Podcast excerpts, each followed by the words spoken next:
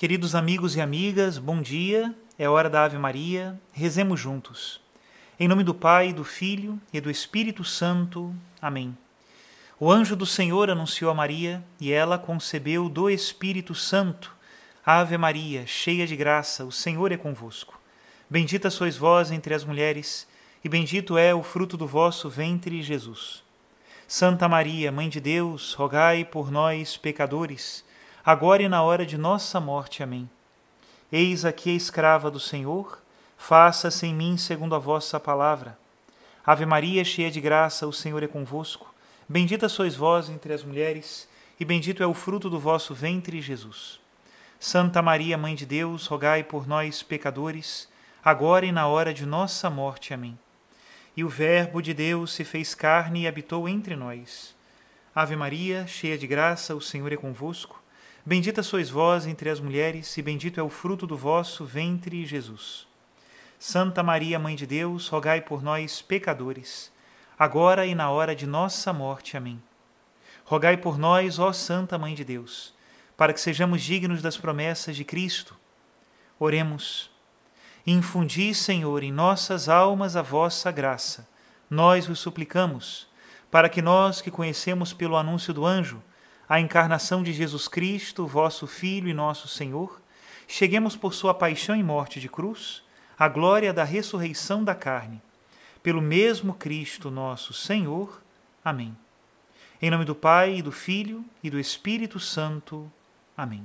Queridos irmãos e irmãs, continuamos então com as reflexões do Papa Francisco sobre a carta aos Gálatas. Esta que hoje nós vamos ler foi pronunciada no dia 8 de setembro de 2021 e tem como título Somos Filhos de Deus.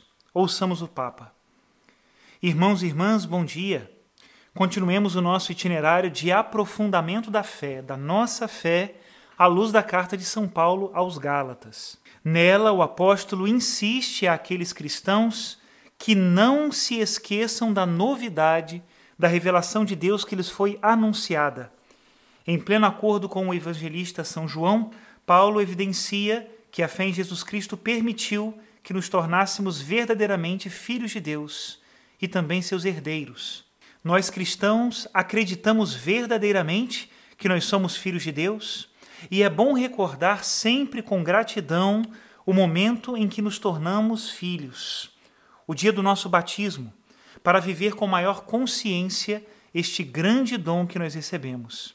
Se eu perguntasse hoje, quantos de vocês sabem a data do próprio batismo? Penso que não são muitas as mãos que se levantariam. No entanto, trata-se da data na qual nós fomos salvos, a data em que nos tornamos filhos de Deus. Agora, aqueles que não a sabem, que perguntem ao padrinho, madrinha, pai, mãe, tio e tia quando eu fui batizado, quando fui batizada. E lembrai-vos dessa data todos os anos. É a data em que nos tornamos filhos de Deus. Vocês concordam comigo? Vamos fazer isso? Esse sim é sincero? Vamos em frente. Com efeito, quando vem a fé em Jesus, cria-se então uma condição radicalmente nova que nos introduz nessa filiação divina, que para Paulo já não é uma filiação em geral, mas uma filiação em particular, que envolve todos os homens e mulheres como filhos e filhas de um único Criador. No trecho que acabamos de ouvir, ele afirma que a fé permite ser filhos de Deus em Cristo, e esta é a novidade. É este em Cristo que faz toda a diferença. Não só filhos de Deus, como todos, todos os homens e mulheres, somos filhos de Deus todos, qualquer que seja a religião que seguimos. Mas não é disso que São Paulo fala. Ele nos fala de ser filhos em Cristo. É o que distingue os cristãos. E isso acontece apenas na participação da redenção de Cristo, que se faz realidade em nós pelo sacramento do batismo. Jesus tornou-se nosso irmão e, pela sua morte e ressurreição, reconciliou-nos com o Pai. Quantos recebem Cristo na fé através do batismo são revestidos dele e da sua dignidade filial. Nas suas cartas, São Paulo fala muitas vezes do batismo. Para ele, ser batizado equivale em participar de um modo efetivo e real no mistério de Jesus. Por exemplo, na carta aos Romanos, ele chega ao ponto de dizer que no batismo morremos com Cristo e somos sepultados com Ele para vivermos com Ele. Mortos com Cristo, sepultados com Cristo para viver com Cristo. E esta é a graça que recebemos no batismo: participar na morte e ressurreição de Jesus. Portanto, o batismo não é apenas um rito externo. Aqueles que o recebem são transformados na profundeza do seu ser, no seu íntimo, e possuem agora uma nova essência, precisamente a vida que lhes permite distinguir a Deus e chamá-lo de Abá, isso é, Pai, Papai. O apóstolo afirma com grande audácia que a identidade recebida através do batismo é uma identidade totalmente nova, tanto que prevalece sobre as outras diferenças que existem entre nós, no nível étnico ou religioso. Isto é, não há judeu nem grego, e também a nível social não há escravo nem livre, não há homem nem mulher. Estas expressões são lidas muitas vezes com muita pressa, sem compreender o valor revolucionário que possuem. Para Paulo, escrever aos Gálatas que em Cristo não há judeu nem grego era equivalente a uma autêntica subversão no âmbito étnico-religioso. O judeu, em virtude da pertença ao povo escolhido, era privilegiado em relação ao pagão. E o próprio Paulo o afirma. Portanto, não surpreende que este novo ensinamento do apóstolo pudesse soar até como herético. Mas como assim? Somos todos iguais? Não somos diferentes entre nós? Isso não soa um pouco herético? Talvez a segunda igualdade entre livres e escravos abra uma perspectiva ainda mais chocante. Para a sociedade antiga, a distinção entre escravos e cidadãos livres era vital.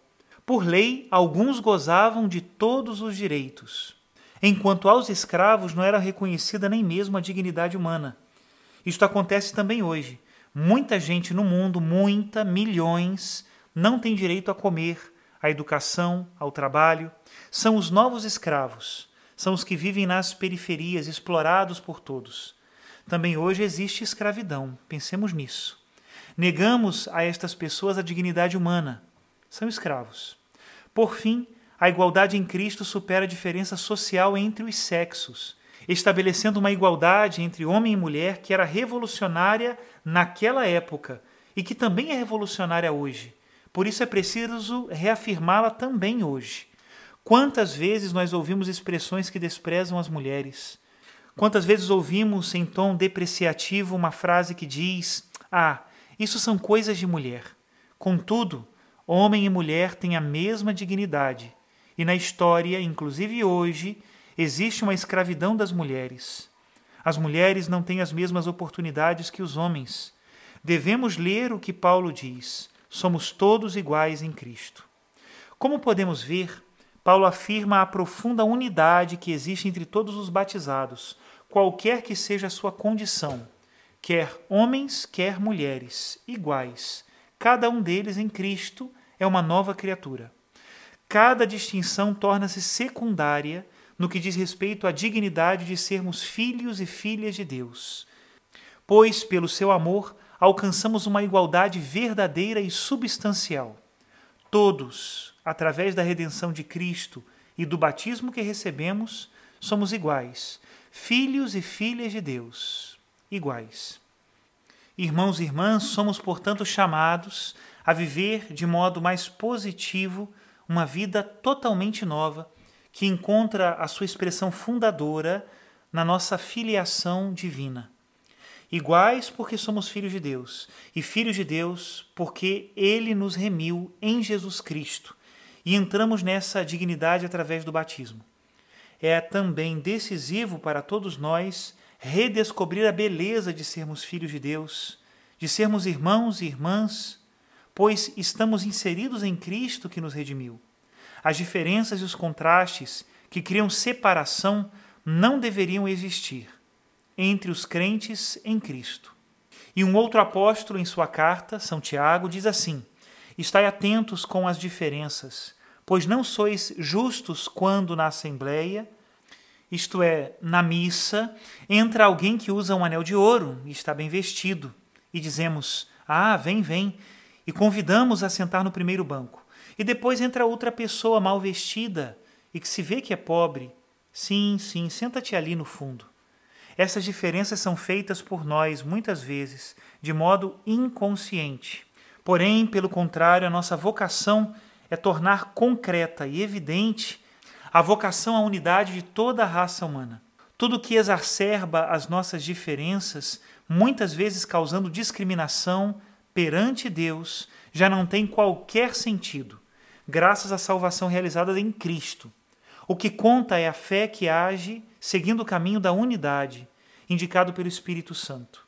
E é nossa responsabilidade percorrer decisivamente este caminho de igualdade, mas a igualdade que é apoiada na redenção realizada por Jesus. Obrigado. E não vos esqueçais, ao voltardes para casa, de perguntar quando foi o dia do seu batismo. Perguntai para ter em mente sempre aquela data e também para festejar quando chegar aquele dia. Obrigado.